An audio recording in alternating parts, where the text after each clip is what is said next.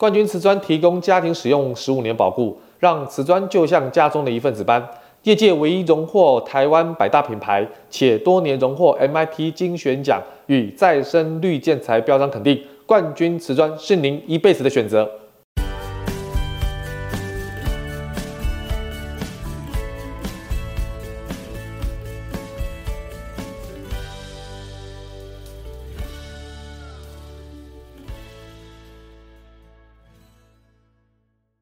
欢迎收听你家我家，我是 Jordan。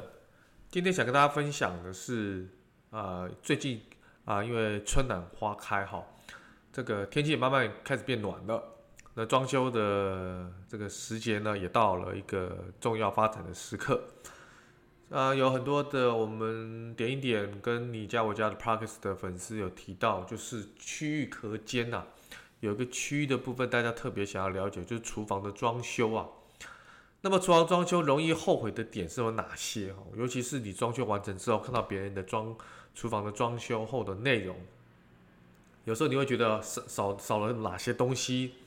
或者是哪些空间最适合做厨房的规划。今天一定要跟大家做一个这样的一个分享啊，跟说明，让大家清楚啊，厨房算是跟卫浴啊，跟主卧一样哦，是使用频率高的一个空间哈。那第一个，我觉得厨房最了解就是动线要很流畅，从冰箱拿取食材到水槽的洗菜、切菜的备菜、炒菜、起锅上菜，那么这个顺序呢，越顺手越好。也就是冰箱、水槽、备餐的台面，啊，这些所谓的瓦斯炉啦、炉具，最好是按顺序排列。那这就是厨房一个布局的灵魂呐。而且这个部分后期是没有办法更改的，所以前期的话一定要想好。所以有关瓦斯炉左右两边，它一定要留出一个台面的空间。那这个部分的话，如果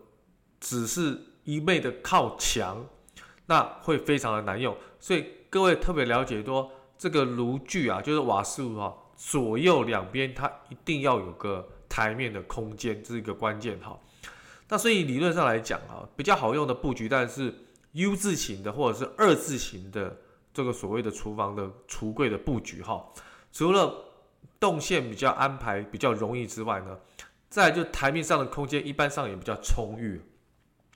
那至于说大家呃现在很流行的这种中岛型的开放式厨房，今天不在于我们讨论的范围之内，因为中岛型的这种开放式厨房呢，已经在我之前的很多集。提到这样的一个符合年轻人，虽然是一个呃现在年轻人喜欢的一个规划方式之一呢，但是对于这种轻食啦、沙拉啦，或者是烹饪啊这种所谓的蒸啊比较简单的烹饪是可以的哈。但是如果以传统来讲，就是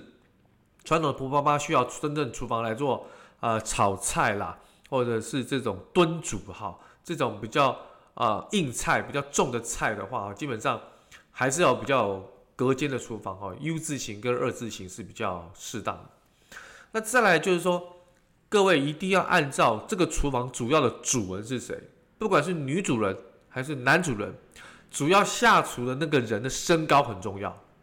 好，这也是最多网友提到，就是说啊，一般现在目前台湾的橱柜高度有一定的比例哈，但是身高却不是一定的比例啊，有的高，有的矮，有的适中。所以呢，每次一直强调就是台面如果跟你的身高不等高的话，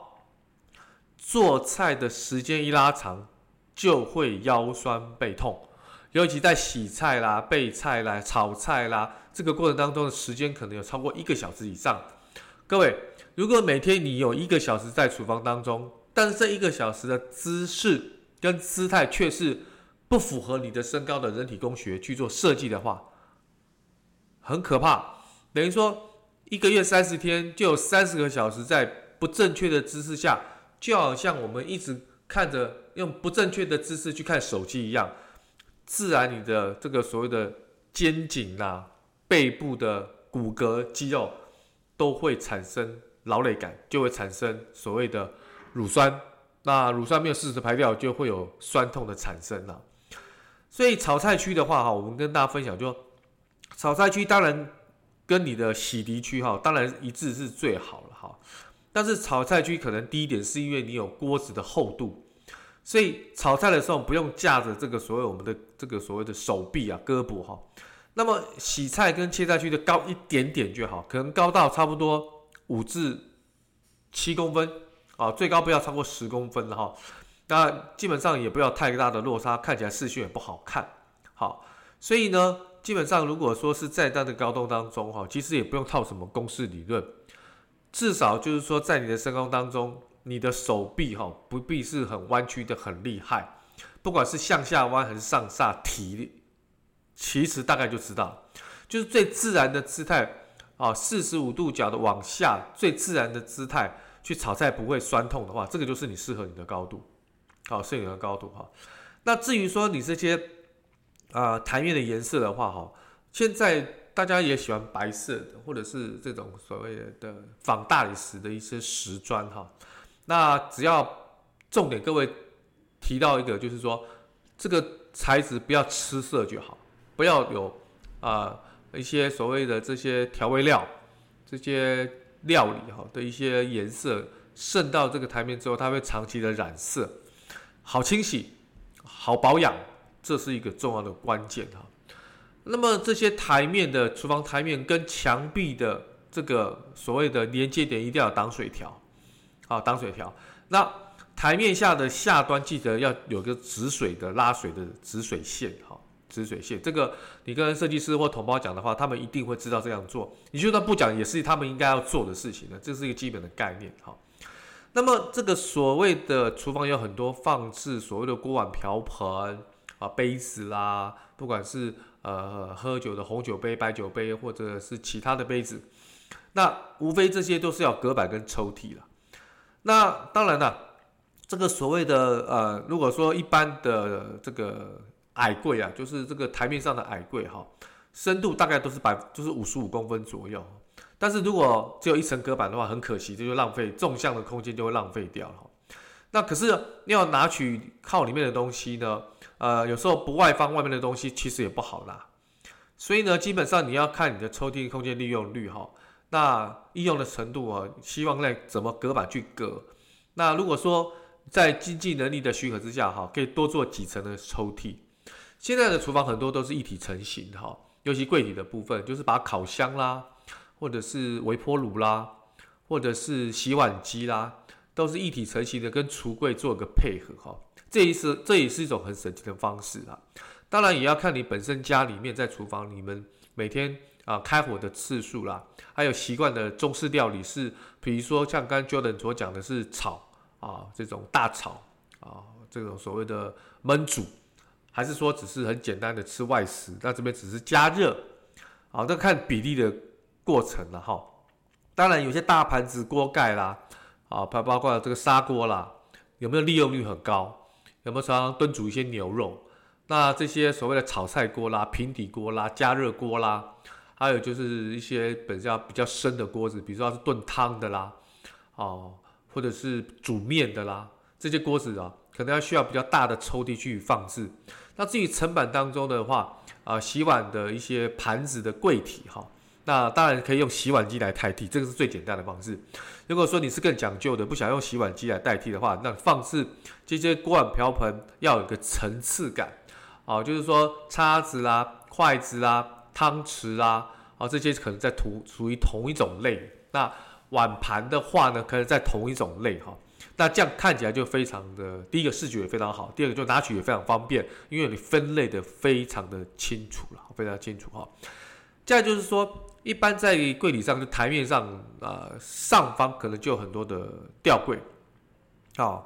吊柜啊，其实一般很多人都是做开放式的吊柜的，就是层板掀上去，就是一些所谓的啊、比如说你的盐巴啦、你的味精啦，你就可以放在这些所谓的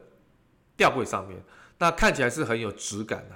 但是你现在一东西一多哈，就变得很杂乱，变得很压抑哈。所以吊柜如果对于矮个子来讲，其实是非常不友好的哈啊，做的太低会撞头，做的太高你又拿不到哈，所以一般很多吊柜都变成是一种隔板，就是一种柜体的隔板哈。那开放也比较方便哈，就是避免一些灰尘哈，打扫也比较简单。那这边要最后要跟大家提醒，就是说厨房里面很多的内置的垃圾桶，那看起来当然是很美好、干干净净的，但是这个内置垃圾桶，加上一两天台湾的天气很潮湿、很炎热哈，忘记倒垃圾，基本上这个味道就开始会变质了。所以藏起来垃圾桶反而是更加会造成脏乱的来源哈。那所以这个垃圾桶要怎么摆置呢？当然，台湾基本上可能三房两厅，不管是公寓大厦的话，厨房都是接近于后阳台，所以在后阳台设置这个垃圾桶也是一种方式。当然，厨房内设置垃圾桶也是一个解决的方式，但是要不要是这种封闭式的？我个人建议是不太需要封闭式。啊，对，最好是养成这种所谓的每天都倒垃圾的习惯。但是像台北市的话，基本上礼拜三、礼拜天它是不能倒垃圾的哈。那这垃圾可能会搁置到两天哈，甚至有时候你一忙可能要三天呢。所以现在很多家庭也开始用了所谓的厨余机啊，就是把一些会发臭的这些厨余呢，做适当的这种所谓的生化的处理。让大家除了可以解决味道的问题、跟脏乱的问题、跟一些害虫的问题之外呢，那制作出来的一些所谓的渣渣啊废料呢，其实也是呃无害啊，甚至有些可以做其他的利用哈，这是一种方式啦，只是说买厨余机时候也费用稍微高一点啊，好高一点。那厨房另外还有一个问题就是说，因为厨房很多家电，很多家电哈，所以很多家电一定要有所谓的电源的供应哈，电源的供应，所以插座的预留啊一定要有啊，插座预留一定要有。尤其大家比较现在常用的，不管是气炸锅、果汁机、烤箱、电锅啊，这些林林总总的这些家电哈，一般也是家庭里面最常用的。所以这些的所谓的使用率是不是同时都使用呢？如果不是没有关系，那插座可能就可以调配。如果是同时使用的话，那你插座的预留可能就要预先先想好。好，所以啊、这个是在台面上。那像台面下的呢，橱柜里面的净水器。管线机啦、洗碗机啦，啊，这个蒸箱、烤箱啊，这个可能是在橱柜里面的。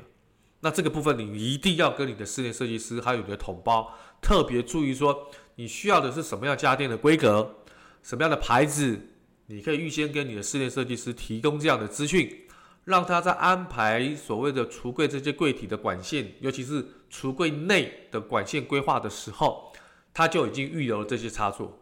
好，所以现在的家庭大部分百分之九十五以上都会有净水器，好，百分之呃九十五以上可能都会有这些所谓的洗碗机。那这个部分的话要特别的留意了。所以呢，装修呢是一个非常个人化的事情，也是跟家庭每个成员都很有关系，尤其跟自己的喜好、生活习惯跟生活习惯真是息息相关哈。那而且呃最近因为科技的关系，很多新的家电一直被开发出来，比如说。前一阵子在呃好几年前，大家喜欢的气泡机，就是自己家在家里可以做汽水来喝哈。啊，还有就是前一阵子很流行的这种所谓气炸锅，在家可以啊、呃、这个炸这个薯条啦，炸这个鸡排来吃哈。这个都是一个以前你可能没有在十几二十年前你不根本想都没有想过的一些家电哈。我相信未来可能有更多型的啊，就像我刚刚提到的厨余机这种新型的家电被开发出来，所以呢。这个部分的厨房的规划呢的预留，不管是他们摆放的位置，他们所谓的这个插座的预留、管线的预留，哈，那这个部分我觉得一定要跟啊、你的室内设计师跟同胞一定做一个前期的沟通。那这样的一个厨房规划呢，除了第一个就是实用性很高之外，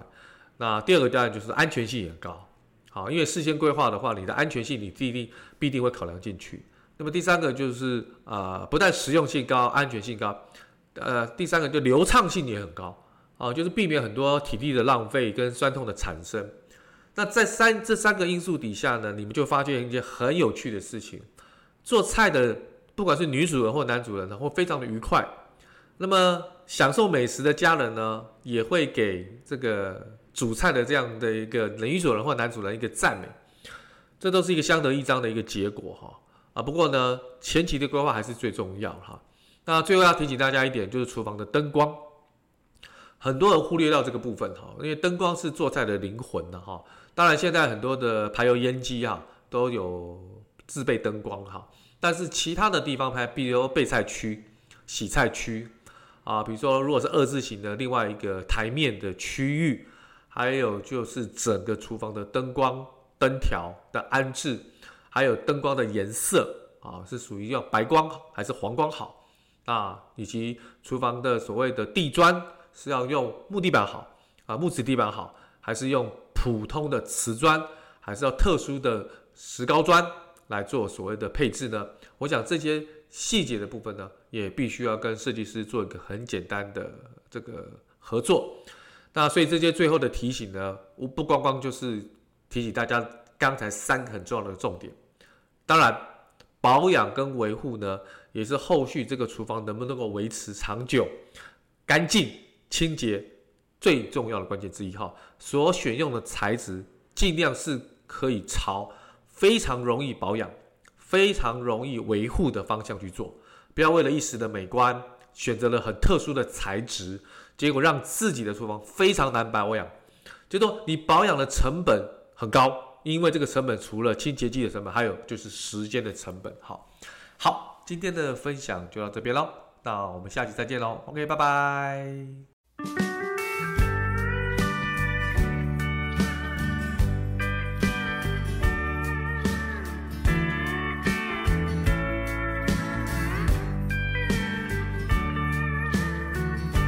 冠军瓷砖提供家庭使用十五年保固，让瓷砖就像家中的一份子般。业界唯一荣获台湾百大品牌，且多年荣获 MIT 精选奖与再生绿建材标章肯定。冠军瓷砖是您一辈子的选择。